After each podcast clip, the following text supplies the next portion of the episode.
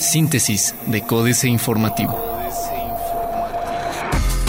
Síntesis informativa 31 de marzo, Códice Informativo. Códice Informativo. José Calzada presenta su declaración 3 de 3. José Calzada Rovirosa, exgobernador de Querétaro y actual secretario de Agricultura, presentó el pasado martes 30 de marzo su declaración 3 de 3 para que se conozcan tanto sus propiedades como sus posibles conflictos de interés. Al tomar esta medida, Calzada Rovirosa se convirtió en el primer miembro del gabinete presidencial que ejecuta este acto de transparencia. Gobierno de Querétaro podría ayudar a la UAC a cumplir las solicitudes del Estehuac. El Poder Ejecutivo del Estado de Querétaro podría ajustar algunas bolsas presupuestales para apoyar a la Universidad Autónoma de Querétaro en caso de que no puedan hacerle frente a algunas solicitudes que están incluidas en el laudo que tiene con el Sindicato de Trabajadores y Empleados de la UAC, señaló Juan Manuel Alcocer Gamba, secretario de Planeación y Finanzas. En entrevista, precisó que próximamente se podrían estar reuniendo las áreas financieras, tanto de gobierno del Estado como de la universidad, para verificar en dónde pueden trabajar o cooperar de manera conjunta para hacerle frente a las negociaciones que quedaron pactadas en el convenio que firmaron la UAC y el Esteguac. Se realizará en Querétaro la primera caminata Yo Cuido Mi Riñón. La Asociación Civil Solo por Ayudar, en alianza con Fundación Big Bola y Médica Santa Carmen, llevará a cabo en Querétaro la primera caminata Yo Cuido Mi Riñón en contra de la insuficiencia renal. La cita será en Paseo Jurica el próximo domingo 10 de abril a las 8 de la mañana. En rueda de prensa, Graciela del Cueto García directora de Fundación Big Bola, señaló que el objetivo de este evento es concientizar a la población acerca de la importancia de la prevención y donación de riñón, pues actualmente la insuficiencia renal crónica es considerada la cuarta causa de muerte a nivel nacional. Cueto García especificó que la caminata se dividirá en las categorías 1, 3 y 5 kilómetros. Hidalgo Edi tendrá vocero, dice Marcos Aguilar. Marcos Aguilar Vega, presidente municipal de Querétaro, reiteró que Rolando Hidalgo Edi, titular de la Secretaría de Seguridad Pública Municipal, tendrá un vocero en los próximos días. Esto, a pesar de que en medios de comunicación locales se dio a conocer una declaración de Hidalgo Edi en la que afirmaba que él no necesita un vocero o representante, sin embargo el edil, a pregunta expresa, sostuvo que el general sí tendrá un vocero. Diario de Querétaro. Costo de vivienda sube 25%. Más coches que gente. Eliminado el fideicomiso para la rehabilitación del alcoholismo, dice Finanzas. Cuarto de guerra.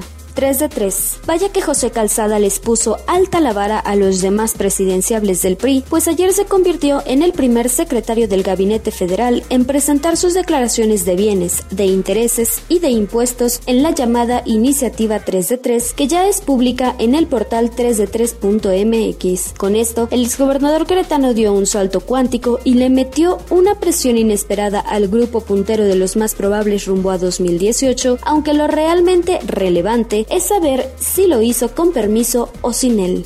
Plaza de Armas.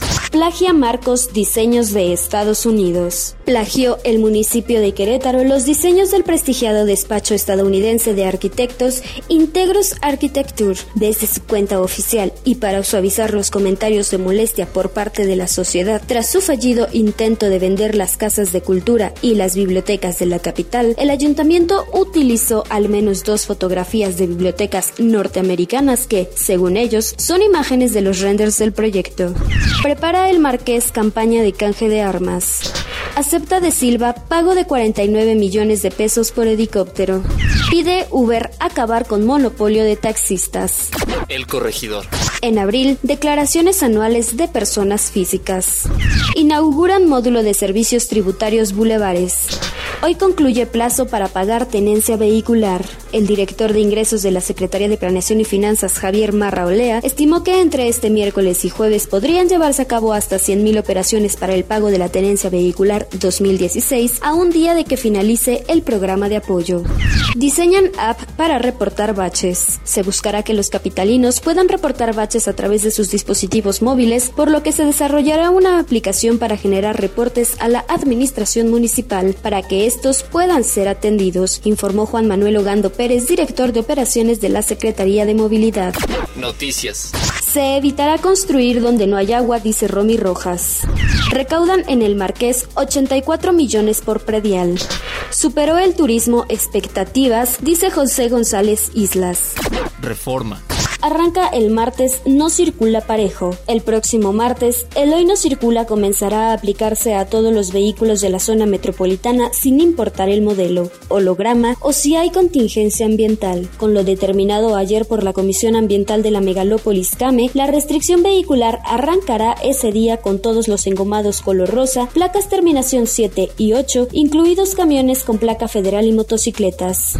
Sale Fisco ganando con el peso barato, a pesar de que el valor de las importaciones medidas en dólares cayó durante el 2015 por primera vez desde la crisis del 2009, la recaudación fiscal creció como nunca antes desde que México abrió su economía. A partir de 1995, con el Tratado de Libre Comercio, gracias a la depreciación del peso, los impuestos a las importaciones alcanzaron 44.096 millones de pesos, un incremento real histórico de 26.5% o 9.245 millones de pesos según cifras de la Secretaría de Hacienda y Crédito Público.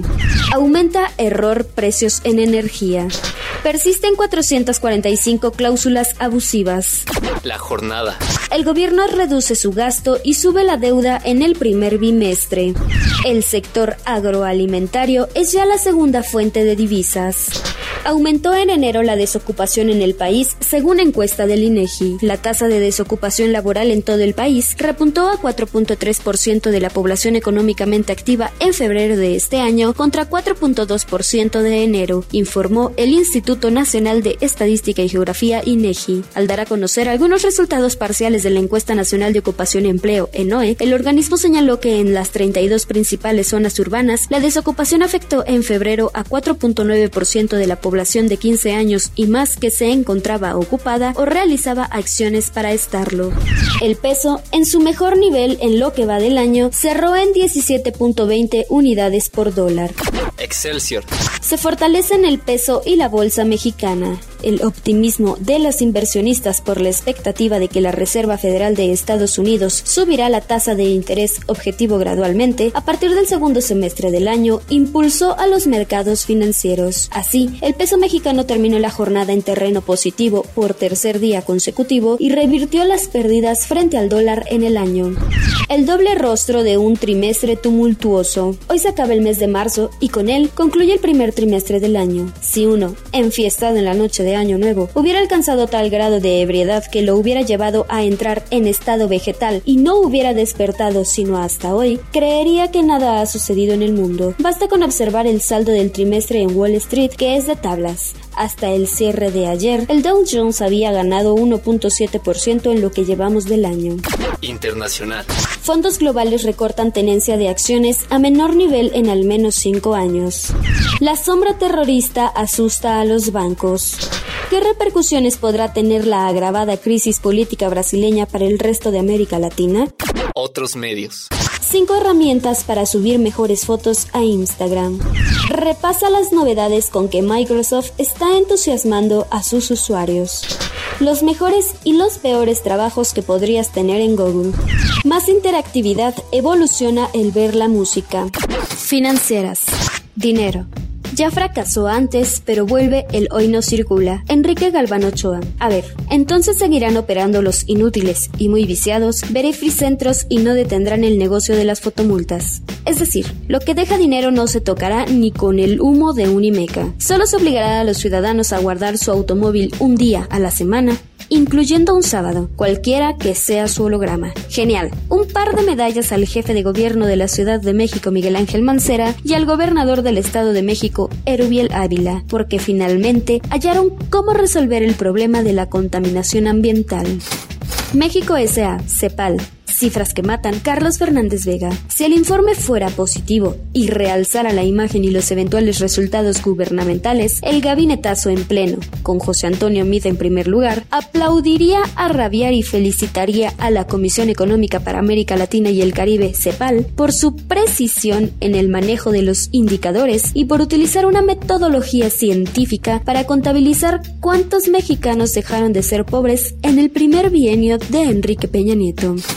Capitanes. Todd Harbaugh. Este capitán llegó desde Walmart, Estados Unidos, para devolver a números negros a Sam's Club México. Su éxito le valió para que, desde mañana, sea el vicepresidente ejecutivo y CEO de autoservicios de Walmart de México y Centroamérica. Ahora es el responsable de Sam's, Bodega Urrera, Walmart y Superama.